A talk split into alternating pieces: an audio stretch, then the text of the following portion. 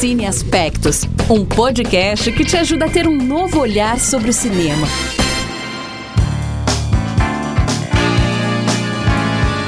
Olá você, querido ouvinte, querido ouvinte, seja bem-vindo a mais um episódio do podcast Cine Aspectos. Nós somos três amigas jornalistas e críticas de cinema e nós estamos aqui fazendo uma temporada diferente, né? Falando sobre os diferentes cinemas ao redor do mundo. Eu sou Sara Rodrigues e divido o microfone com as minhas queridas amigas Poliana Fontinelli e Larissa Lago. E como vocês já viram, a gente já falou sobre cinema é, na América Central, América do Norte, América do Sul, a gente já falou sobre o cinema na Europa e a gente quer continuar né, falando sobre esses lugares que, onde o cinema é muito desconhecido, pelo menos aqui pra gente no Brasil, né? Então fica aí que a gente vai falar para você. E se vocês têm acompanhado a gente nos episódios já lançados, é, vocês sabem que a gente escolheu cada episódio, uma de nós é, dar essa liderança, né? Pra gente dividir direitinho, com, é, cada um estudar mais, ter essa liberdade mais de, de explicar, né? De, enfim. É, e hoje a Larissa vai liderar a gente aí na, no episódio, que você já deve ter lido o nome aí, que é no cinema na África. Então, bora lá. Então, é, para começar, se você está acompanhando a gente, você sabe que estamos de quarentena, então a gente está gravando por um aplicativo, então perdoa aí qualquer, é, qualquer erro no som, qualquer erro no áudio, mas estamos fazendo de tudo para né, continuar a nossa rotina aí do jeito que dá. E como a Polly falou, a gente vai falar sobre o cinema africano hoje, cinema na África, no caso. É, a gente começa Vou começar dando um panorama, assim, mais ou menos de como que é o continente africano. É, ele tem 54 países e 9 territórios.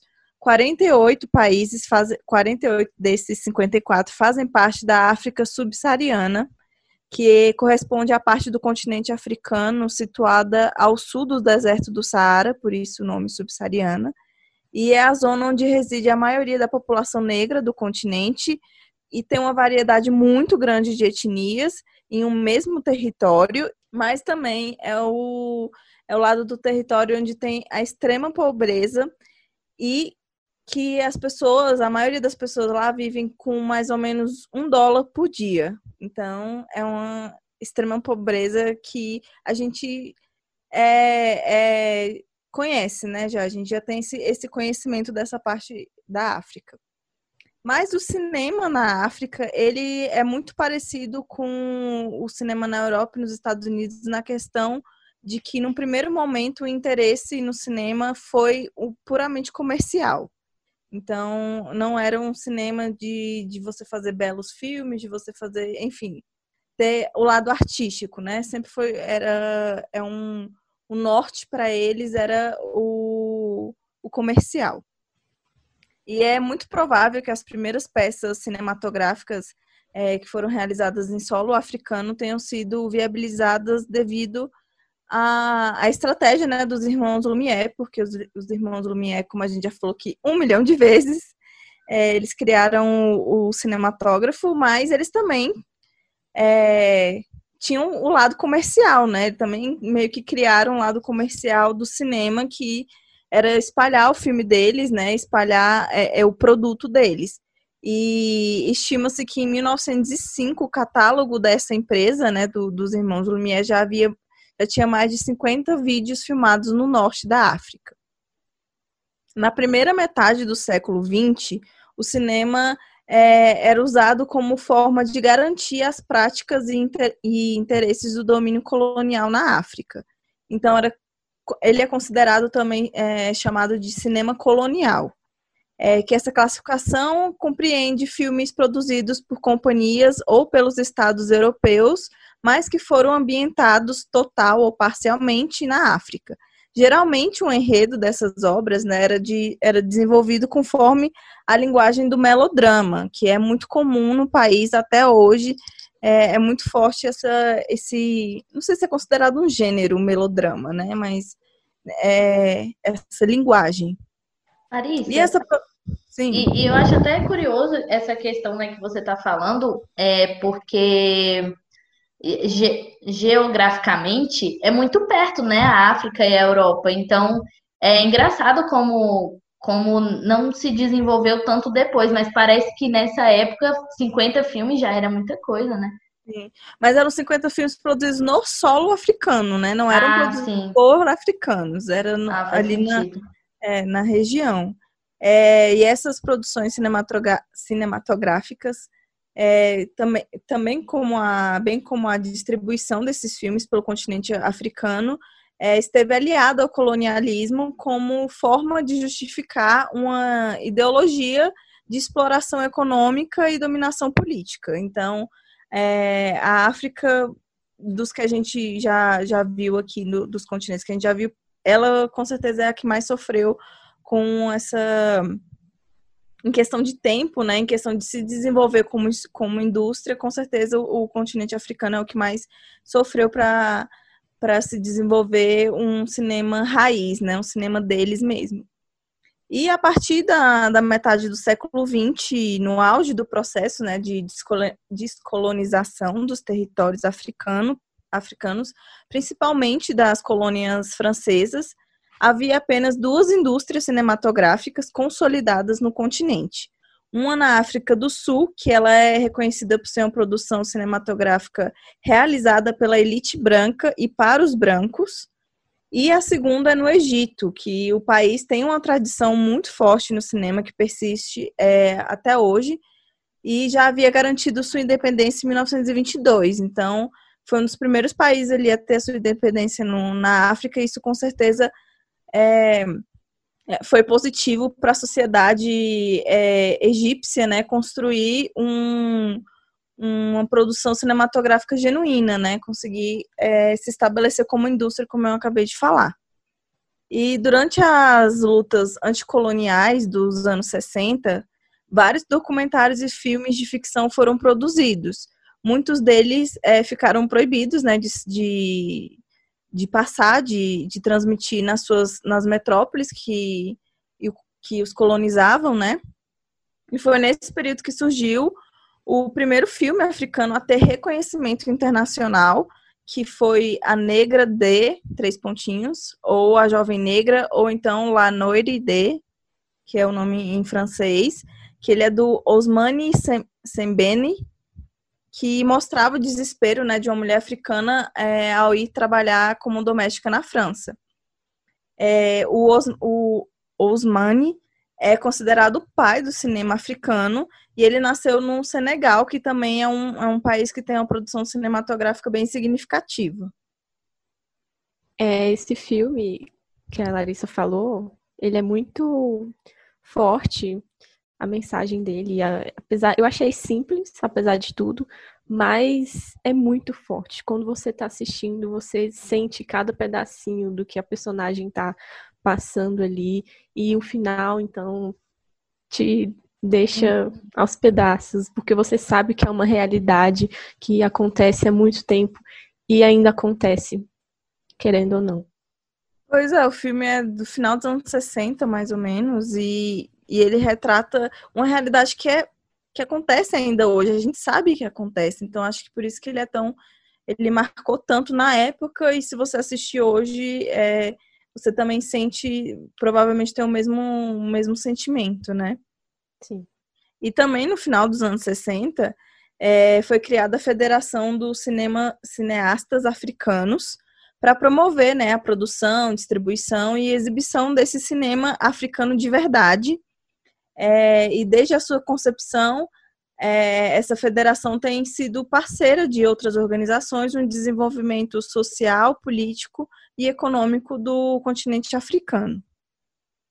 É, apesar de tudo isso, pouco se conhece da produção cinematográfica africana de verdade. Como eu falei, era muito. E as pessoas filmavam lá, ou então era branco fazendo filme para branco lá na África. Mas é, no ano de 1992 foi marcado pelo lançamento do filme Living in Bondage, do cineasta nigeriano Chris Obihapo, e que deu início né, à milionária indústria cinematográfica do, do seu país, que hoje chega a produzir cerca de 1.500 longas metragens por ano e é considerada, é chamada de, de Nollywood, né? Que talvez, talvez não, com certeza a indústria cinematográfica mais firme da do continente africano.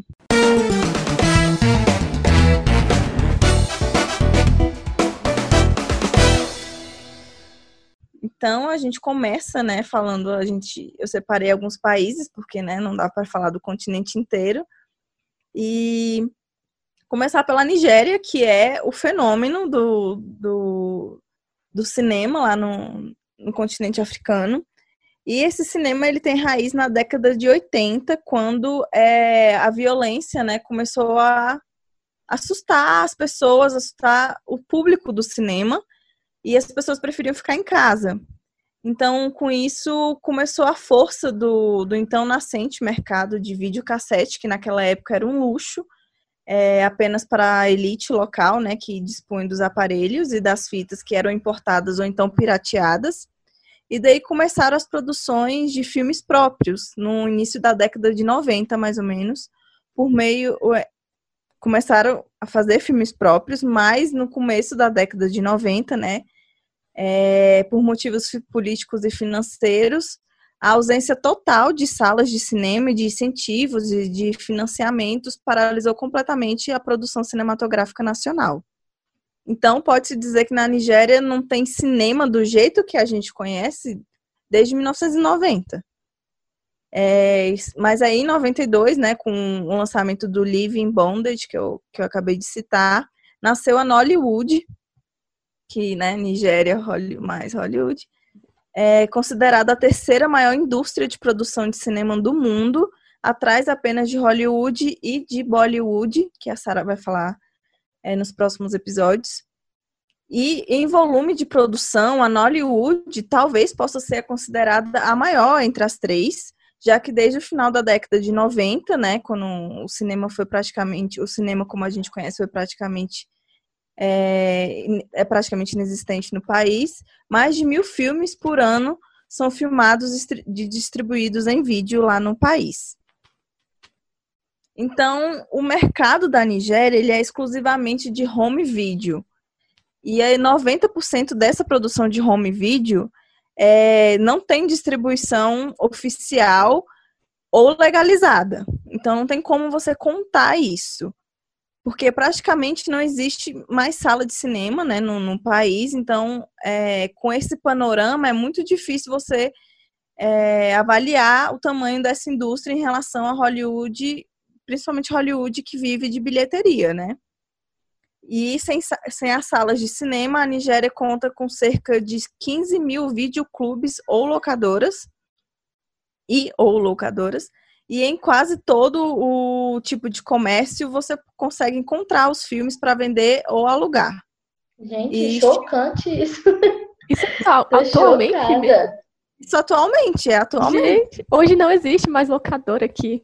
Exatamente. Mais lugar Não, e, e é incrível porque eu acredito que realmente deva ser desenvolvido, né? Que eles consigam realmente ganhar dinheiro fazendo hum. isso, né? Então, cara, eles realmente continuaram naquela época meio que onde a gente não vive mais.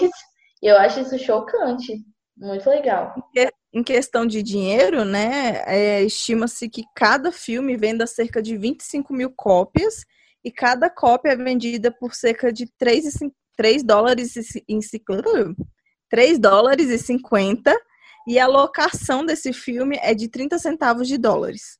Então é um, é um é custo muito baixo, primeiro porque as pessoas têm um, um, um, nível financeiro muito, como eu falei, a Nigéria é considerada na, a, é, da área subsaariana da África, então é uma área muito pobre. E, e assim, é, 3,50 dólares para a gente pode parecer muito pouco, mas para eles, às vezes, deve ter gente que deve ser até caro, né? Se eles vivem com um dólar por dia, né, que você disse aí, cara, 3,50 é três dias que eles viveriam. Aí, não, vou juntar esse dinheiro que vou ficar sem comer, sei lá, para comprar um filme. Meio, cara, muito socorro. é muito surreal o mercado financeiro de lá, porque é uma indústria muito grande, só que eles trabalham muito com a pirataria. Tanto que os filmes da Nigéria estão todos disponíveis no YouTube. tipo, eles mesmos distribuem o filme é, de forma pirata, como a gente conhece, né? Porque é uma forma deles colocarem no mundo o cinema deles, se eles não têm dinheiro para fazer de uma forma legal, digamos assim, né? Então. É, mas mesmo com, com essa estimativa de preço, a gente não, não é possível né, saber o número de locações de, de cada cópia e também quantas pessoas assistem. Então, a gente não tem esse número de qual é, audiência, né? Esse número, número de audiência do, dos filmes de lá. É, é um mercado totalmente independente do governo, onde o financiamento às vezes é feito com empréstimos pessoais e informais e ele gira em torno de si próprio, como a Sara até comentou é, agora há pouco. É, as fitas e DVDs que, que eles fazem têm anúncios de outros filmes na capa e às vezes tem até pequenos trailers de outras produções é, antes do filme começar. Então, eles conseguem se manter mesmo, porque se depender de governo, depender de qualquer outra coisa, não vai para frente. E uma produção é, a média de uma produção de, em Hollywood é, ela é realizada em apenas 10 dias e custa aproximadamente 15 mil dólares. Essa é a base do, do cinema nigeriano. 10 dias para gravar um filme, gente. Em Hollywood isso é impossível.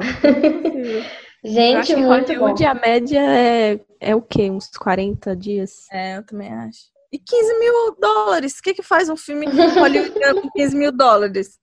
É só o fundo do. É surreal do, mesmo. Do cenário. É surreal.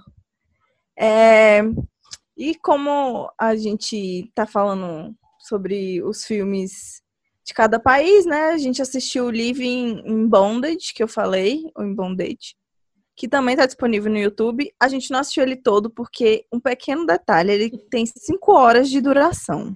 Apenas apenas 5 horas de duração, mas ele tem no YouTube com legenda em inglês. E ele é muito interessante de assistir porque pra gente parece novela. Para eles eu não sei o que se isso é uma coisa, se eles têm essa, essa esse discernimento, porque não sei se eles têm o acesso à novela como a gente tem, né? Então abertura, tem uma abertura do filme, tem toda a história contada muito lentamente, podia ser dividida em capítulos mesmo. Então, uma minissérie. É, pode, poderia ser uma minissérie, mas é um filme muito é, de 92, né? Ele é muito importante para a Nigéria, não só pelo por construir, começar a construir esse império, né? Que é, que é Hollywood, por, mas também por conta da audiência dele. Num, até nos comentários no YouTube você consegue ver a galera que é nigeriana comentando, é, dizendo que é um filme muito importante, que assistiu com pais. Legal.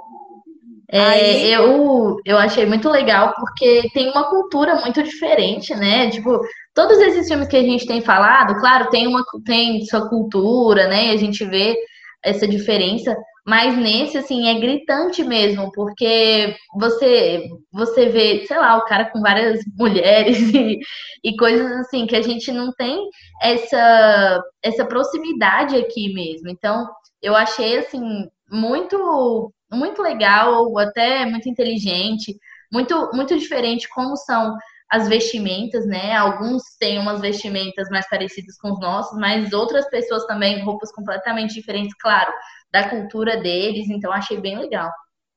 E uma das coisas que me chamaram bastante atenção, é, não só nesse, mas nos outros africanos também, foram as trilhas sonoras. É muito muito legal você escutar e ver aquilo contextualizado lá no filme deles.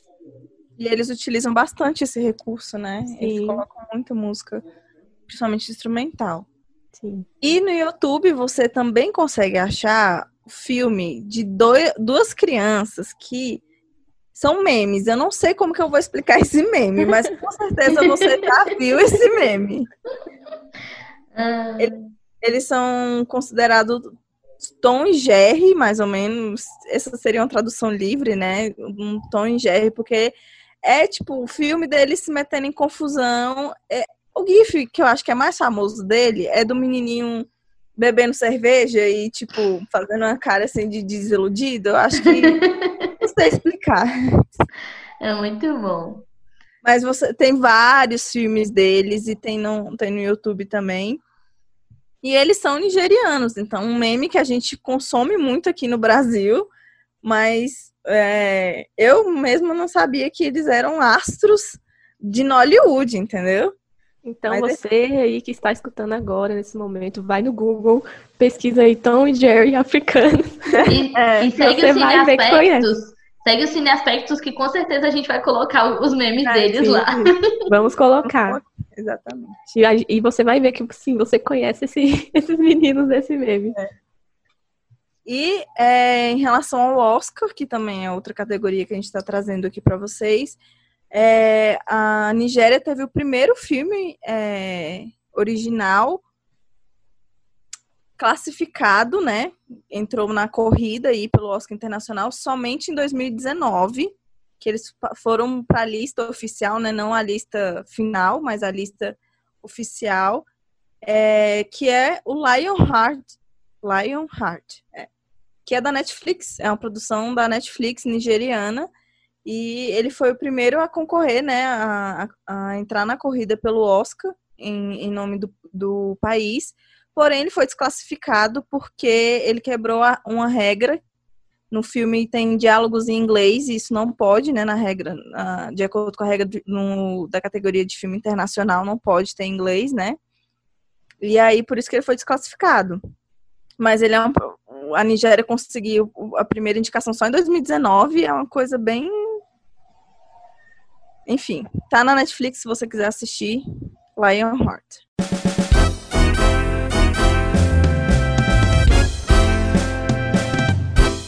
Agora passando para o Egito, que ele, ele, esse país é considerado por muitos a, o Hollywood de, do Oriente. Então, muita gente desconsidera, né, a, a Hollywood justamente porque não tem dados, não tem o que embasar, né? e considera o Egito como a Hollywood do Oriente e o Egito sempre foi a referência da indústria cinematográfica no mundo árabe. E não é de hoje que o país cria, consome e exporta cinema, né? As primeiras projeções no território aconteceram menos de um ano depois da, da primeira projeção em Paris dos irmãos Lumière, de novo os irmãos Lumière aí no, no meio. É, e o Egito já produzia filmes desde a época do cinema mudo, mas foi com a chegada do som, né, que as produções que que a indústria cinematográfica do país adquiriu uma força regional muito forte. Parece muito com a história do, dos Estados Unidos, né, que conseguiu um público maior depois do cinema com som. E em 1926 existiam 86 cinemas operando no Egito, e entre 1930 e 1936 Cairo produziu 44 filmes. Porém, o país se firmou mesmo como produtor de filmes na chamada Era Dourada, que foi entre as décadas de 1930 a 1960, época na qual a produção cinematográfica nasceu e não, a produção cinematográfica floresceu, no caso não nasceu, é, impulsionada pelos recém-inaugurados estúdios e estrelas internacionais como o casal Omar Sharif e Fatem Hamama. Nesse período, devido à Guerra Fria, né, era, não era muito fácil adquirir filmes é, americanos e europeus, então a indústria nacional ganhou uma força muito grande, porque era basicamente o que tinha no cinema. E em 1961, já sobre o regime de Nasser, a indústria cinematográfica foi nacionalizada e foram produzidos filmes considerados tesouro do cinema egípcio, que na época não foram sucesso de bilheteria, mas eles foram reconhecidos internacionalmente.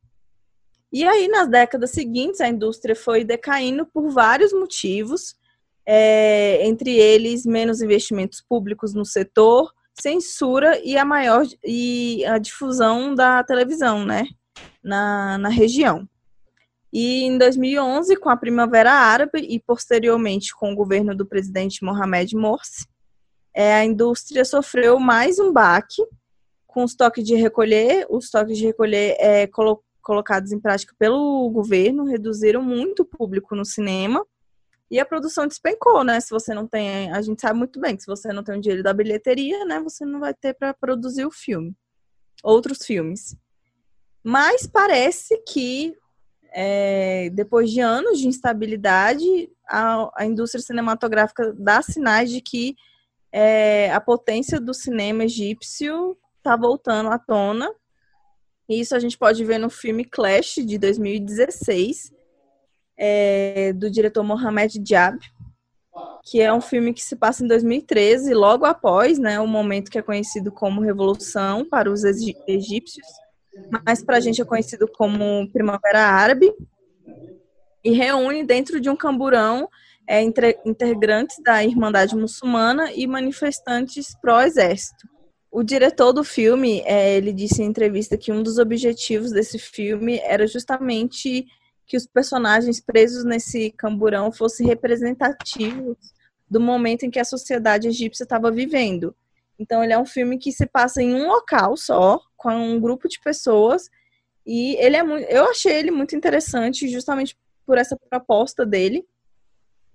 E ele foi o filme de abertura em Cannes no ano né, de, seu lançamento, ganhou o prêmio Um Certo Olhar e também concorreu ao Oscar de melhor filme internacional, na época, melhor filme estrangeiro. Ele tem no YouTube e eu acho que vale super a pena para você conhecer um pouco é, esse, esse cinema que eles são tão orgulhosos de fazer e também conhecer ali, ali de dentro, né? O que aconteceu mesmo ali de dentro. De dentro do, do próprio olho do furacão, digamos assim. É uma história muito importante, né? E até o filme ter vencido Palma de Ouro em Cannes também foi muito importante para eles e tal. Mas eu achei bem chato mesmo. E assim, não queria desmerecer o filme, já que ele ganhou o Palma de Ouro em Cannes, então quem sou eu para dizer, né? Foi, foi um certo olhar que ele ganhou. Ah, foi um certo olhar, desculpa. É. É, Mas é verdade. é importante do mesmo jeito. É, é, é, um certo olhar, é o que, que a gente ganhou também, né, no ano passado. E, assim, é, eu achei que é muito forte, porque tem muita porradaria, né? A gente vê realmente a realidade deles lá e o conflito com os governos e tal, mas realmente o filme, o filme não prendeu muito a minha atenção. Acho que pode ter sido o momento que eu assisti e tal, mas Larissa amou pelo jeito. Eu gostei, achei bem interessante. Então, é antes de 2016, com Clash, o Egito recebeu a sua primeira indicação ao Oscar em 2014 com o documentário The Square, que fala sobre protestos do contra né, o então atual governo do, do Egito. O filme, apesar de ter recebido é, indicação ao Oscar e ter todo esse reconhecimento internacional, ele foi proibido de ser exibido nos cinemas por motivos óbvios, óbvios né? Então. Passando para o Senegal, é, o reconhecimento do, do, do, Senegal como país se deu somente após a sua independência, que foi só em 1960. Anterior a isso, é, Senegal era tido como colônia francesa. É, a sua produção cinematográfica até meados de 1960 era considerada insignificante por conta da baixa quantidade de, de filmes feitos. O cinema senegalês começou a ter destaque e maior produção a partir de 1970 que ficou conhecido como a Era de Ouro do cinema senegalês. Os cineastas tinham como intenção denunciar questões ligadas ao neocolonialismo, tratando as questões de dominação em que o povo vivia naquela época e os preconceitos também. Eram essas eram as temáticas é, dos filmes, porque eram temáticas mais comuns, né, que as pessoas viviam no, no seu dia a dia. E nos filmes senegalês, é, o modo de fazer filme é muito ligado à herança da sua cultura, né? Trabalha-se muito a questão de contar uma história, de não ser simplesmente um filme de ficção, digamos assim, tem que ter uma história para eles, a história é ser forte, trabalhando essa cultura, trabalhando a imagem deles, é, é o que interessa para mostrar para o espectador. Mas também percebe-se muito a influência de outras culturas é, e heranças, muito por conta né, da colonização É, tanto que no, no filme que do, do senegalês, a, a, a Negra de Três Pontos, que era o que a gente comentou no começo do episódio, é, ele é ele fala ele é em francês também, né? Então o, essa essa influência ainda é muito forte lá. E esse filme, o, A Negra D, é do Os, Osmani Sembene, que a gente também comenta, que eu também comentei, mas, mas, na, mas no começo do episódio, que ele é o principal nome do cinema senegalês e o principal nome do cinema africano, tanto que ele é considerado pai do cinema africano, e seus primeiros filmes são tidos como marcos chave do início da construção do cinema do cinema africano como os africanos fazendo cinema, não alguém indo lá fazer por eles ou alguém representando eles no, no cinema. Os filmes são. Os primeiros filmes deles são realidade. É, são um marco por conta também de que são os primeiros realizados por negros e que contam a sua narrativa, né, apoiada nessa oralidade e contação de história muito típica da cultura africana, assim como o melodrama também. Então, é, é um filme bem contadinho, bem forte. Eu acho que um, das, um dos motivos por ele ser tão forte é porque ele é muito bem contado, muito bem narrado. Então é uma história muito bem feita, muito bem construída e bem real também. É, a gente assistiu ele no YouTube, ele é bem rapidinho também, se você tiver interesse de assistir. A não gente tem cinco horas de filmes. É, não... tem 55 minutos. É bem é melhor. Não tem cinco horas, é só 55 minutos de filme. E a gente também assistiu hoje, que é de 2013, é, do diretor Alain Gosme, que é uma produção Senegal e França. Muitas produções Senegal são em parceria com a França. Esse filme é a indicação da Priscila, que ela é curadora do BIF, que a gente, que é o Festival de Cinema Internacional de Brasília, que a gente fez é, a cobertura no, no nosso Instagram, tem lá nos destaques, se você quiser ver. Foi um filme que ela comentou e disse que é um filme que ela amou muito, então a gente colocou aqui no, no, no episódio pra gente assistir. E assim, a gente não amou tanto como a Priscila, mas não tira o mérito de que é um filme bom, é um filme que mostra muito o Senegal como cidade, como a, a cidade funcionando, né? Os costumes de cada um ali, o que cada um tem que fazer, onde você compra as coisas. Enfim, e tem uma história bem diferente, né? A história do Sach Sache, acho que era assim que falava. Que ele meio que foi escolhido pela comunidade dele para morrer. Tem durante o filme é meio que explicado mais ou menos o motivo.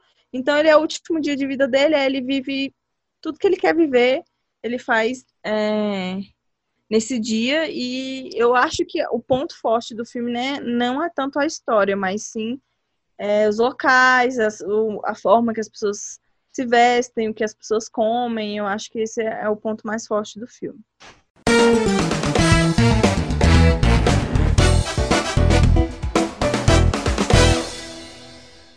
Enfim, vamos voltar para o nosso episódio. Que o último país que. Ah, não, deixa eu falar do. Do Oscar. O Senegal no Oscar. O Senegal submeteu apenas dois filmes ao Oscar. É, o primeiro foi em 2017, o Felicity. E o segundo foi agora pro Oscar de 2020, que também não. Eles. Os dois só chegaram até a shortlist de dezembro, né? Que é a, a lista que o, o que o Oscar lança an, antes de sair a lista oficial. E o Atlantic, que é de 2022. 2022. tá no futuro. O Atlan... É porque eu quero passar logo 2020. É. Larissa, você que está em 2022, nos conte aí. Quando que esse coronavírus acaba, por favor? Ai, queria ter essa resposta também. Mas enfim, o, o filme Atlantic, que é de 2020, ele está disponível na Netflix. Ele também é uma produção da Netflix. A Netflix levando Nigéria e Senegal para o Oscar. Muito bom. E o Atlantic e... ganhou. E o Atlantic ganhou também o prêmio Grand Prix, Grand Prix em 2019 no Festival de Cannes. E você fala o que, pode? Não, que você falou da Netflix levando os países, né? Eu ia só comentar que ainda existem pessoas que acham a presença da Netflix ruim, uma coisa ruim para as grandes premiações. Mas é justamente por isso que as pessoas acham ruim, porque a Netflix ela democratiza aquilo que não não chega para as pessoas. O cinema que as pessoas não conseguem, por exemplo, a Nigéria, o Senegal, eles não conseguem trazer para cá por conta própria. E a Netflix vai lá e fala: não, a gente vai fazer Netflix aqui sim, e vai ter filme do Senegal sim. E aí eles fazem, aí as pessoas ficam incomodadas com isso. Pois é, mas agora na versão agora do, do Oscar pro ano que vem, né? Eles mudaram as regras, tiveram que mudar porque aconteceu uma coisa muito maior, né? Fora do controle deles.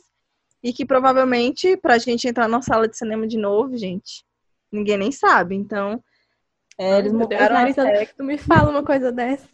Ai, eu tô morrendo de saudade triste. de ir pra sala de cinema. Ai, gente, tudo pra mim. Ficar com aquele chão grudento no meu pé. Muito bom, saudades.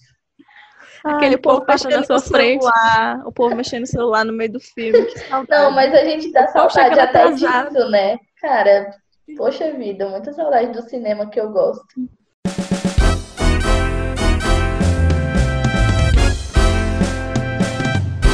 Enfim, vamos agora para o último país do que eu escolhi aqui para vocês, que é a África do Sul. E por incrível que pareça, a África do Sul foi o mais difícil de achar dados, de achar é, a história mesmo do, do, do, cinema, muito porque o cinema na África do Sul, como eu comentei no começo do episódio, eram feitos por brancos e para brancos. Então foi bem difícil esse desenvolvimento né, da cultura cinematográfica é, no, na África do Sul. E dois fatores atrapalharam esse desenvolvimento. O primeiro deles está é, tá ligado ao fato de a indústria cinematográfica sul-americana ter sido, por muito tempo, dependente, dependente dos produtos europeus e americanos. O segundo aspecto limitante é que desde, desde o início de um esquema subsidiário nos anos 50, os setores governamentais e de negócios manipularam a indústria de, de filmes na América do Sul. Então, a América do Sul é a que mais sofreu para se desenvolver, apesar de ser é, o país mais em destaque do continente africano. Você está falando América do Sul. É, ah, é a África do Sul, né? Só para deixar claro. Só para deixar claro, gente. Beleza. Então, os filmes da a indústria né, da África do Sul, apesar da África do Sul ser o país é, mais conhecido, digamos assim, do continente africano, foi o que mais sofreu justamente porque é, ficou na mão de outras pessoas por muito tempo, né? Ficou na mão do governo por muito tempo. E, no entanto, em 1994 foram estabelecidas a Fundação de Televisão da África do Sul, e também a empresa de filmes e televisão com o objetivo de ajudar os produtores de filme e televisão. A empresa é sustentada pelo governo e por companhias privadas e tem como meta ajudar a financiar a indústria e o desenvolvimento é, neste contexto, neste um contexto, no caso, indústria. É, a gente assistiu dois filmes do, da África do Sul, o primeiro é o Gangsta Paradise Jerusalema, de 2008, do Raf Ziman, que é um diretor é, sul-africano. A gente assistiu na Netflix, então se você quiser assistir também tá lá.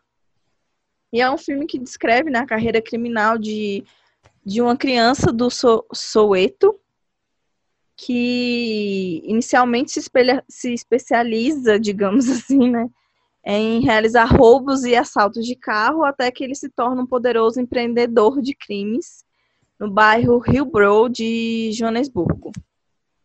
Não vou Sarah dizer que esse homem, não vou dizer que esse homem não é inteligente porque é muito. É, tanto que o é, menino é, só queria ir para a faculdade, gente. Só isso que ele queria. E eu fiquei muito encantada com o filme. Eu, eu gostei muito mesmo. A qualidade eu achei maravilhosa. Eu achei o roteiro fantástico. Achei as atuações maravilhosas também. E eu realmente eu gostei muito. E o que mais me impressiona é que eles trouxeram um lado da África do Sul que eu não conhecia principalmente porque a gente, muitas vezes, existe muita gravação dos Estados Unidos na América do Sul. Eu me lembro, é, o que eu mais me lembro é o Tudo Junto e Misturado, ah, né, com Adam Sandler. Na eu Você falou América, América do, do, Sul? África do Sul. na África do Sul. É... Tanto que... que, rapidinho, tanto que foi muito difícil achar filme da África porque você pesquisa no Google e aparece filme de Hollywood que foi feito na África Sim. ou que se diz ser da África. Sim. Então é muito difícil você achar filme que o diretor é africano, que a produção é africana de verdade. E assim, é, o tudo junto e misturado é tudo é tudo muito fancy, né? É um é um resort, tanto é que uma das minhas metas na vida é viajar para um resort na África do Sul e conhecer os safaris e não sei o que. Então tudo parece muito glamouroso. Recentemente eu também assisti um que é O Noivo de Maia, que é da Netflix também, que ela vai para a África do Sul e lá ela conhece um super maravilhoso é, empresário e tal, e tudo é muito lindo, tudo mansões e não sei o quê. Só que eles trazem no Jerusalém um contexto completamente diferente desse, desse contexto que Hollywood traz quando traz a África do Sul. Então, o que eu mais achei interessante é de poder ver que existe um lado da África do Sul, né? Que existe uma coisa completamente diferente, que existe essa rixa, mesmo lá, entre brancos e negros, e que mesmo lá na África do Sul, no próprio país deles, eles muitas vezes não conseguem as oportunidades, eles são rejeitados e eles são é, é, realmente retirados assim pela população, porque as pessoas. Cara, eu achei muito bom mesmo o filme e eu acho que é assim de alto nível. E ele é, ele é baseado em fatos reais, né? Em, Sim, em fatos muito, muito legal. Que é uma, que essa, esse cara é tipo uma figura do Robin Hood, né, para África do Sul na década de, de 90. É, eu, para falar a verdade, eu não gostei tanto, mas também porque eu nunca eu nunca gosto muito desse estilo de filme e tal, de gangster, sei lá. Mas este foi muito diferente, porque eu concordo com tudo que a Sarah falou. Ele tem uma qualidade muito boa. E se não fosse essa ocasião especial aqui do Cine, do Cine Aspectos, eu não teria assistido ele, acho que nenhuma de nós. E então, já, só por isso, eu já considero um filme excelente de ter aberto os meus olhos mesmo para tudo que a Sara falou também dessa outra realidade da África do Sul.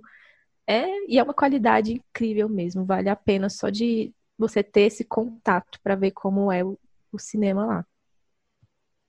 É, o outro filme também é de 1964, então é bem do começo ali da, da indústria sul-africana, que é o filme chamado Zulu, que é o primeiro filme gravado em território sul-americano, primeiro longa-metragem, né, gravado em, em, território sul-africano, que ganhou fama internacional. E a trama conta a história de um pelotão de 140 homens do exército inglês que está prestes a enfrentar uma batalha contra, contra 4 mil soldados zulus. É, Zulu também é uma, é uma é o dialeto, né, também muito conhecido do, da África do Sul, tanto que para o África do Sul conseguir concorrer ao, ao, Oscar de filme internacional precisa ser nessa língua, né, porque o inglês também é muito forte lá. É, o filme, tanto que o, o Jerusalém é em inglês, é, o filme, a, a língua inglesa é, é muito forte lá por conta do, da, da colonização e tudo mais, mas para os filmes precisa ser é, nesse nessa língua Zulu. E falando em Oscar, né, a África foi indicada duas vezes ao Oscar de melhor filme internacional, em 2005 com o filme Yesterday.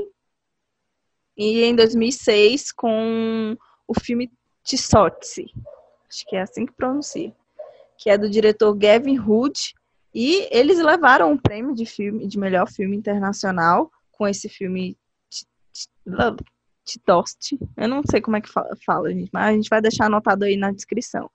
E eles levaram o filme, foi, foi a última vez que, o, que a África do Sul foi indicada, né? E a primeira vez que eles levaram o, o Oscar de melhor filme internacional.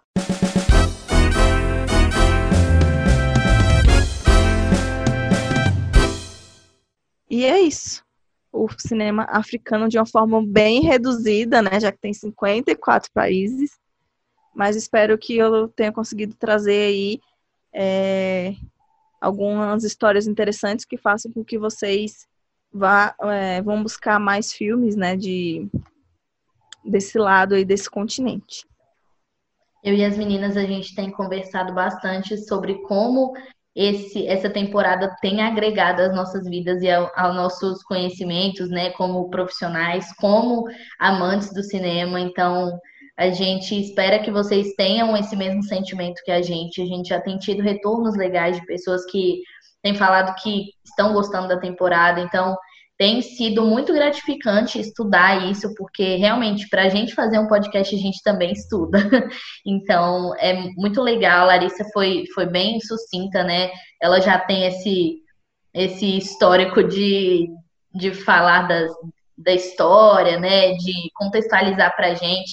Então, tudo que a gente já viu até aqui, né? A Europa, contextualizando para a gente ali tudo que a Europa representa para o cinema. E eu acho que é isso. A gente tem aprendido bastante. Eu acho que com a África não foi diferente. Foi até, cara, assim, muito assustador mesmo, porque muita coisa a gente não conhecia. Cara, esse mercado de, de vídeo em casa, né? De locadora na Nigéria, cara, surreal. E muito legal mesmo. Fico muito feliz de, de poder conhecer e saber que o cinema é algo tão grandioso, tão mais do que a gente imagina. Vai falar, Polly? Tô pensando. e eu acho que no, no continente africano, a gente, todo final de episódio, a gente meio que faz esse, essa reflexão, né, do que, que o continente passou para chegar onde ele chegou. E com certeza o continente africano é o, mais atrasado na, na, em questão de indústria cinematográfica, em questão de ter o próprio, a própria identidade de cinema, porque eu acho que é, eles mesmos não têm uma identidade deles como pessoa, como continente, como povo. Imagina você criar uma identidade para o cinema, entendeu? É uma coisa bem bem difícil de, de, de se acontecer, mas ainda bem que eles ali se apoiam, né? Nessa, nessa indústria, um, uns mais perto do que, do que outros, mas enfim, foi bem. É um, um, uma forma de cinema bem diferente do que a gente está é, tá acostumado a ver. Não, então. É, e é uma coisa que não deveria acontecer, porque é, como a gente, eu comentei aqui no começo da trilha sonora deles, é, as meninas falaram também das roupas, é uma cultura que a gente vê que ela é muito presente. Então, eles não se encontrarem tanto assim no cinema é, é uma coisa a se pensar, é, mas que a gente tem que dar esse valor, né? Porque a gente sabe identificar, eles com certeza querem isso para eles também. Então é bom é, a gente abrir os olhos para isso. Vamos procurar os filmes também, vale muito a pena a gente ver se abrir essas outras culturas. E como a Sara falou, está sendo muito agregador para a gente. A gente espera, nossa, nosso objetivo aqui é passar isso para vocês também. Bom, o Cine Aspectos de hoje ele fica por aqui, né? Acho que o que a gente pode falar é para você, se você não escutou os outros episódios, escute é, acompanhe os próximos também, a gente tem muita coisa aqui para falar. E obrigada por ficar com a gente até aqui. É muito, muito legal saber que a gente tem feito parte da vida de vocês de algum jeito. Então, continue nos acompanhando, siga nosso Twitter, nosso Instagram, os dois arroba Cineaspectos, e veja o que a gente tem para para dizer por lá, é, manda um feedback, manda uma sugestão de temporada, se você quer conhecer alguma coisa diferente sobre cinema, manda pra gente. A gente está sempre disposta a fazer algo legal. Então fica de olho aí e até a próxima. Tchau, tchau. Tchau.